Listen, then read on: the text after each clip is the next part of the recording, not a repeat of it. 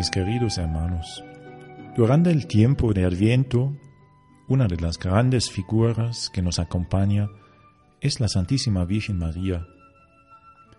Ella es la llena de gracia, el modelo de la Iglesia. Deberíamos imitarla porque María posee todas las virtudes en perfección y practicar las virtudes es imitar a María. En ella podemos ser siervos humildes del Señor. Podemos vivir su silencio, su obediencia y su amor a Dios. Pero hoy quiero hablarles de un camino especial, que es el camino de la infancia ante Dios. Es muy importante para cada uno de nosotros aprender ese camino de la infancia espiritual para que regresemos a la esencia simple, con María la hija predilecta del Padre, la niña siempre alegre. En el capítulo 18 de San Mateo leemos que se acercaron los discípulos a Jesús diciendo, ¿quién será el más grande en el reino de los cielos? Él, llamando así a un niño, le puso en medio de ellos y dijo, En verdad les digo, si no se hacen como niños, no entrarán en el reino de los cielos. Pues el que se humille hasta hacerse como un niño de estos, ese será el más grande en el reino de los cielos. En el capítulo 19 Jesús dice, Dejen a los niños y no les impidan acercarse a mí, porque de ellos es el reino de los cielos. Quiero dejar bien claro que ser niño en el corazón no significa hacer niñerías o comportarse con un infantilismo. Significa ante todo tener las buenas cualidades del niño, como son la alegría, la confianza y como dice Jesús en el texto, la humildad. El que se humilla hasta hacerse como un niño de estos, ese será el más grande en el reino de los cielos. Dios ama a los humildes, a los pequeños, a los pobres, con una especial predilección. Por eso es necesario que aprendamos a ser niño ante Dios. Las características de un niño son su gran confianza su fe, su apoyarse en los papás, su capacidad de admirarse. Los ojos de un niño se vuelven como grandes cuando ve los adornos navideños, las figuras del pesebre, por ejemplo. Los niños se admiran por una sorpresa, por algo que no han esperado. Dios nos tiene muchas sorpresas, pero no nos las puede dar porque nos falta esta receptividad de los niños. Entonces, ¿cómo puede uno, siendo adulto, volverse niño? Tenemos que volver a la esencia simple de nuestro ser, porque nos hemos vuelto demasiado complicados en nuestra vida. El problema es que todos queremos ser adultos mayores de edad, independientes, emancipados y autosuficientes. Pero todo eso contiene bastantes peligros, pues nos volvemos fríos y difíciles. Y cuando nos damos cuenta de nuestras faltas y limitaciones, entonces necesitamos volver a aprender y recordar que dependemos de Dios como un niño depende de su papá.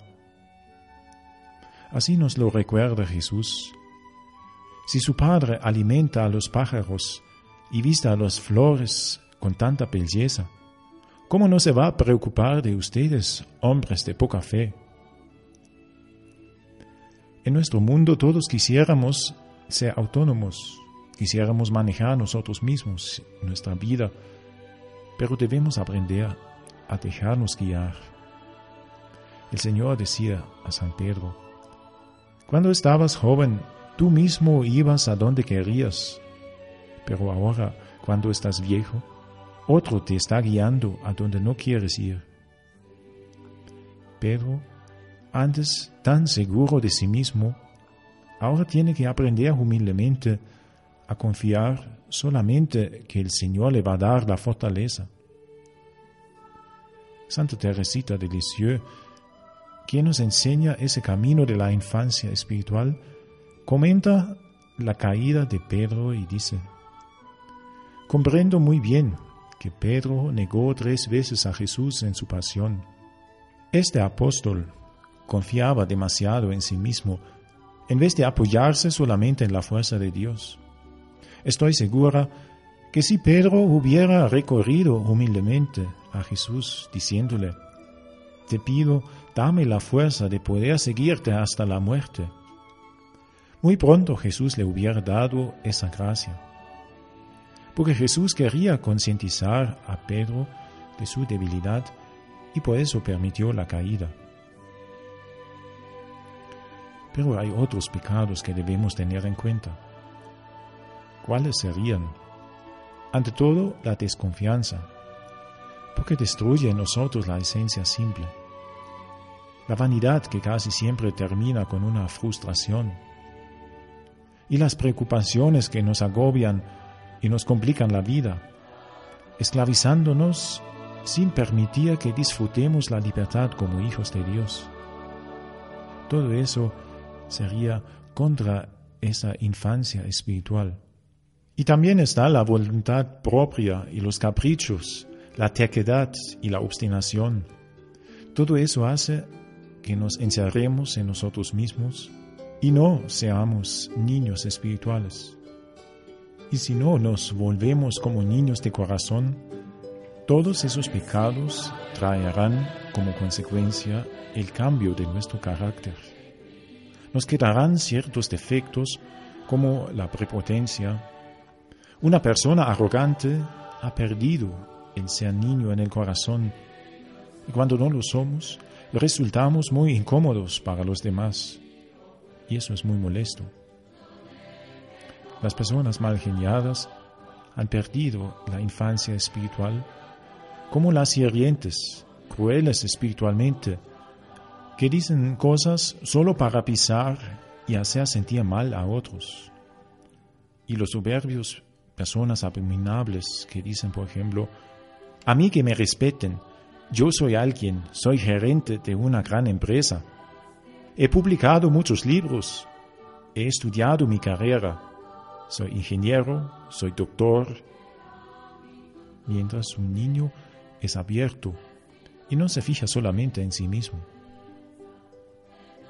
A ustedes les digo, si no se vuelven niños, difícilmente van a tener la experiencia de ser amados por Dios.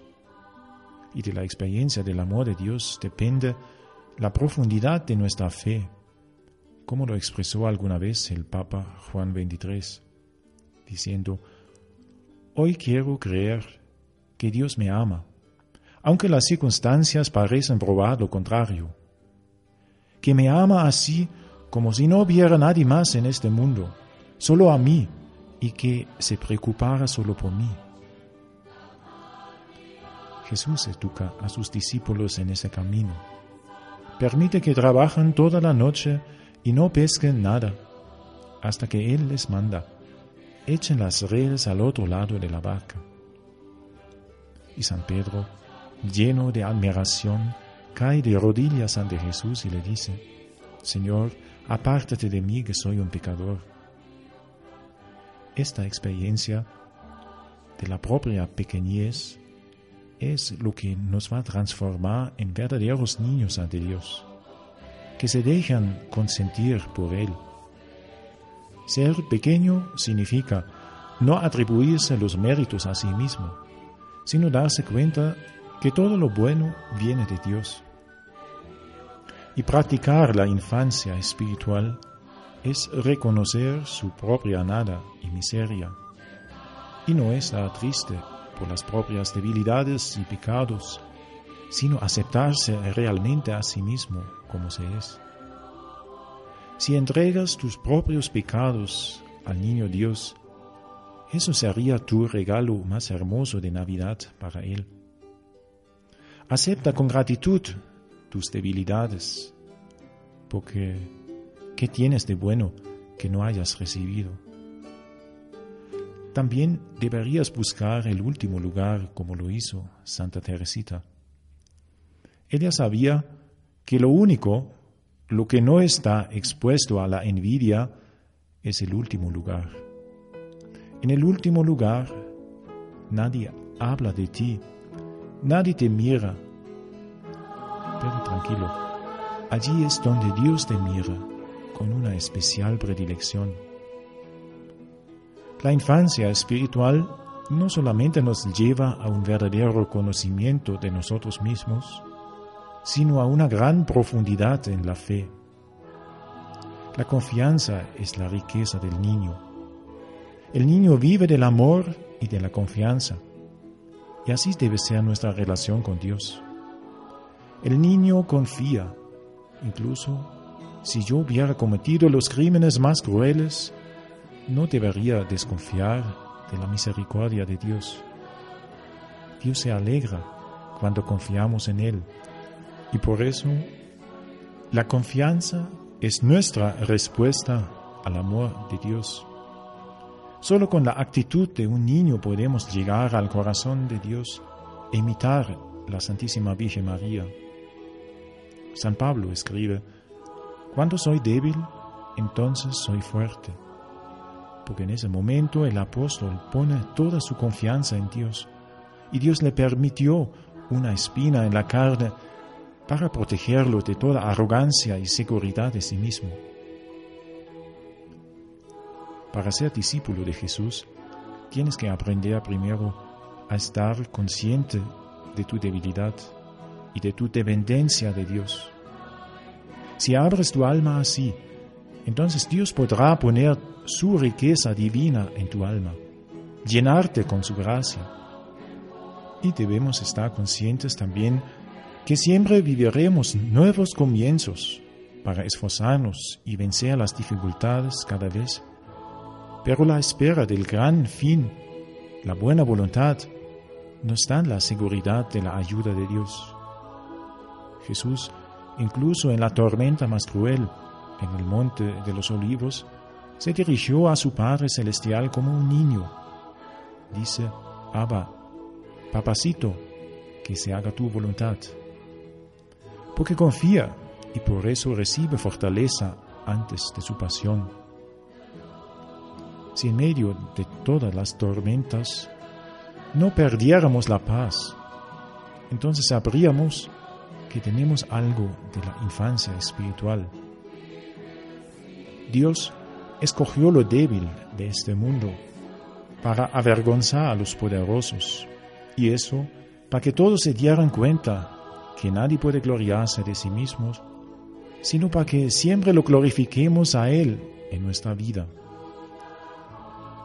Les deseo, pues, mis amigos, que aprovechen este tiempo de Adviento para practicar la infancia espiritual para que puedan contemplar el misterio navideño con ojos de niño y que puedan celebrar la Navidad con esta verdadera alegría interior que el príncipe de la paz nos trae. Amén.